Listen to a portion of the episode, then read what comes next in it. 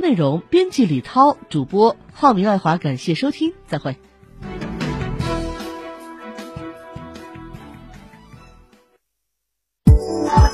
FM 九九八提醒您，现在是北京时间十三点整。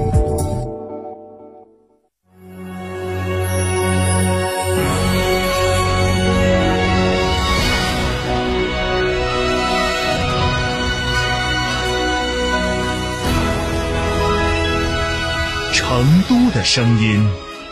，FM 九九点八，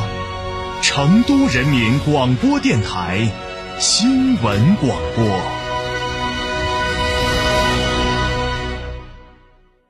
别墅大宅全案整装，就选新百利 ITD，十八年老牌公司，真全案、真定制、真省心。新百利 ITD 定制只为别墅设计，专注大宅。微信预约 CDCD 六七八八，CDCD 六七八八，电话预约八幺七幺六六六幺八幺七幺六六六幺。欢迎光临天成餐厅，这里为品牌提供经典广播电视新媒体做法，有品牌宣传、软性植入、专属定制活动执行，独家代理成都电视台全频道频率以及看度 APP 广告业务。天成传媒层出不穷，合作热线八四三三六九五五。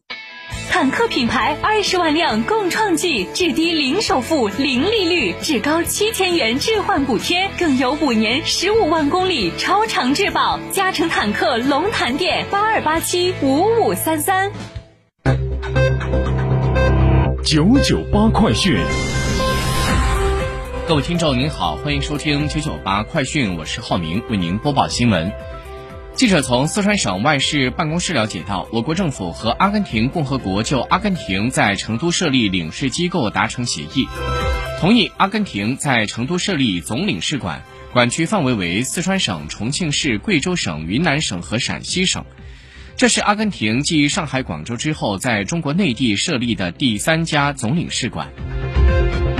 国家卫健委近日在关于政协第十三届全国委员会第五次会议第零零九二六号提案答复函中，答复关于启动全国集采工作纳入医保全国统筹建议时指出，目前国家医保局已经会同四川省医保局开展了大量的摸底调研，基本掌握了种植牙耗材临床使用特点、价格水平、市场竞争格局。以及相关的医疗服务收费构成，并且征求了有关专家、医疗机构和行业协会的意见，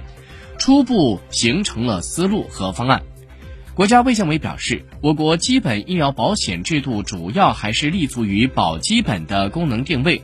种植牙尚未纳入医保统筹基金报销范围。下一步。国家卫健委表示，将积极配合有关部门做好药品耗材集采等相关工作，指导医疗机构规范诊疗行为，共同推动我国口腔产业链高质量发展。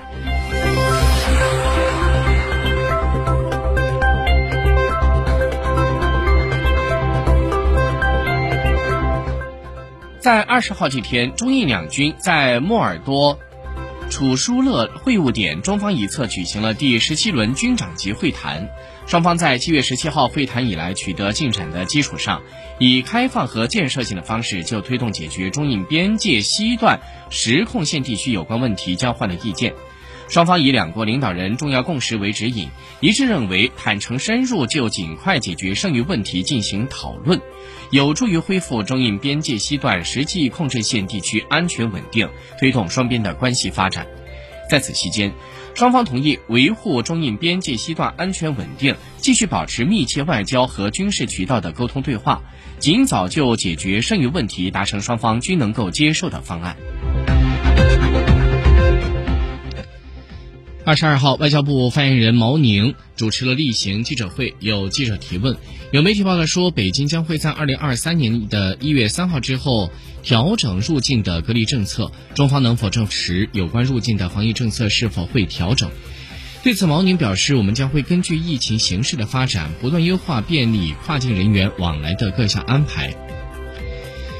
昨天，商务部新闻发言人就世贸组织发布《中国香港诉美国原产地标记措施世贸争端案专家组报告》答记者问。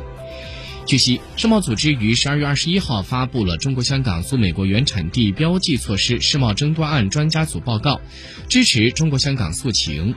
裁决美涉案措施违反了世贸组织的规则。中国商务部表示，中方注意到世贸组织专家组相关的裁决，我们对于这一公正的裁决表示欢迎。中方希望美方尊重裁决，采取实际行动纠正错误做法，维护以规则为基础的多边贸易体制和正常的贸易秩序。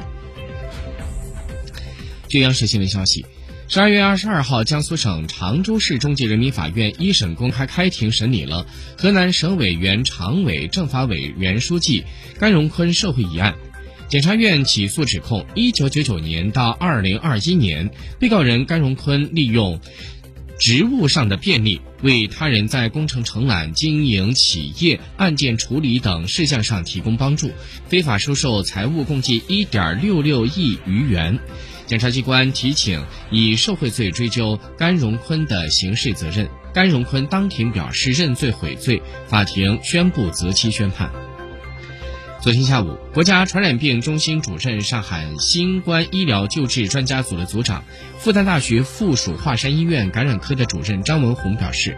当前老年人感染的高峰还没有到。目前老人总体的新冠重症率很低，医疗机构也正在做充分的准备。现在新冠疫情还是在逐渐攀升，预计上海一周之内达到感染的峰值，感染峰值的到来也会使得重症率会增多，对我们整个医疗资源来说会带来一定的影响。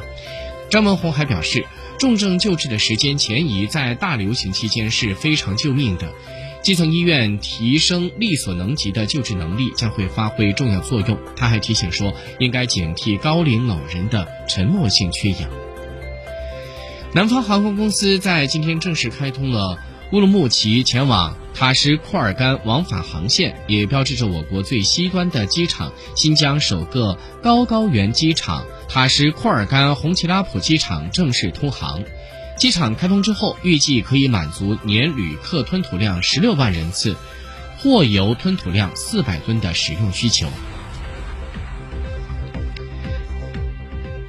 当地时间十二月二十二号，美国国会众议院以二百二十二票比二百零一票通过了一项法案，要求对总统的纳税申报进行年度的审计。昨天。俄罗斯总统普京签署命令，授予俄罗斯联邦政府发放与受俄方制裁的公司和个人进行交易的临时许可。乌克兰的总统泽连斯基二十一号这天访问了美国，美国政府当天宣布将再向乌克兰提供十八点五亿美元的军事援助，其中包括了首次向乌克兰提供爱国者反导系统。乌克兰媒体在二十二号报道，乌克兰的外长。库列巴当天表示，乌克兰将会很快收到爱国者反导系统所需的首批电池。俄罗斯驻美国大使安东诺夫表示，如果美国将爱国者反导系统运抵乌克兰，这些武器和相关人员将会成为俄罗斯的合法打击目标。日本产经新闻消息，一些日本政府和执政党的高级官员在昨天透露，日本首相岸田文雄正在考虑在二零二三年年初改组内阁，执政党内部出现了在明年一月十号举行会议的提议。二十一号，马拉维官方媒体发布消息，至少四百一十人在该国爆发的混乱当中丧生。